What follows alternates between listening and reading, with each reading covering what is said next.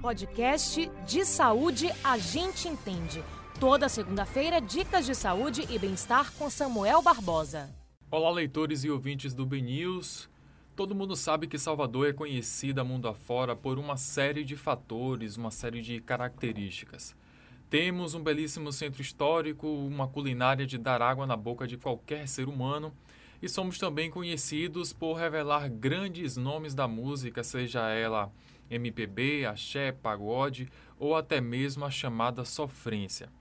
E temos também uma maravilhosa orla marítima e muita gente gosta de dizer que quem mora em Salvador tem a praia como seu escritório. E é claro que é bom ter a praia como opção de lazer onde você leva a sua família, onde você pode tomar aquela cerveja gelada com os amigos, mas a gente não pode esquecer de jeito nenhum, de forma nenhuma, é dos danos causados pelo sol.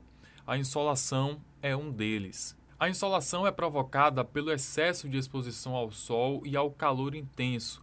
Ela acontece quando a temperatura corporal ultrapassa os 40 graus e isso faz com que o mecanismo de transpiração falhe e o corpo não consiga se resfriar. E é aí que mora o problema. Quando a temperatura corporal aumenta, nós, seres humanos, perdemos muita água, sais e nutrientes que ajudam na manutenção do equilíbrio do nosso organismo. Então você, meu amigo, minha amiga, que não dispensa uma praia ou clube, você que corre no sol, anda de bike debaixo do sol, se atente a tudo isso. Veja um horário que o sol não esteja tão quente e tente maneirar na quantidade de roupas que você usa.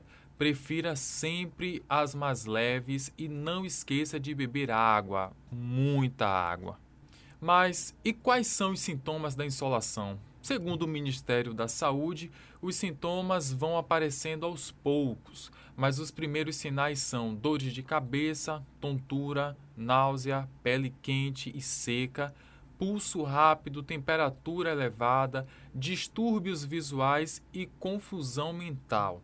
Mas os sintomas também podem ser ainda mais graves, como respiração rápida e difícil, palidez e às vezes desmaio convulsão, extremidades arrochadas, fraqueza muscular e morte. O risco de insolação é maior em crianças, idosos, pessoas com doenças crônicas como câncer, diabetes, hipertensão e pessoas com imunidade baixa, como transplantados e portadores do vírus HIV.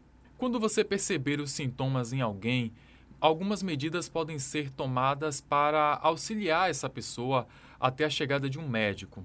É, você pode colocar a pessoa em um local mais fresco, à sombra e, e, e ventilado, remover o excesso de peças de roupa, deixar a pessoa recostada, mas de forma nenhuma de cabeça baixa, e ofereça água e, se possível, aplique compressa de água fria na testa, pescoço, axila e virilhas. É claro que o mais indicado é procurar o atendimento médico de emergência.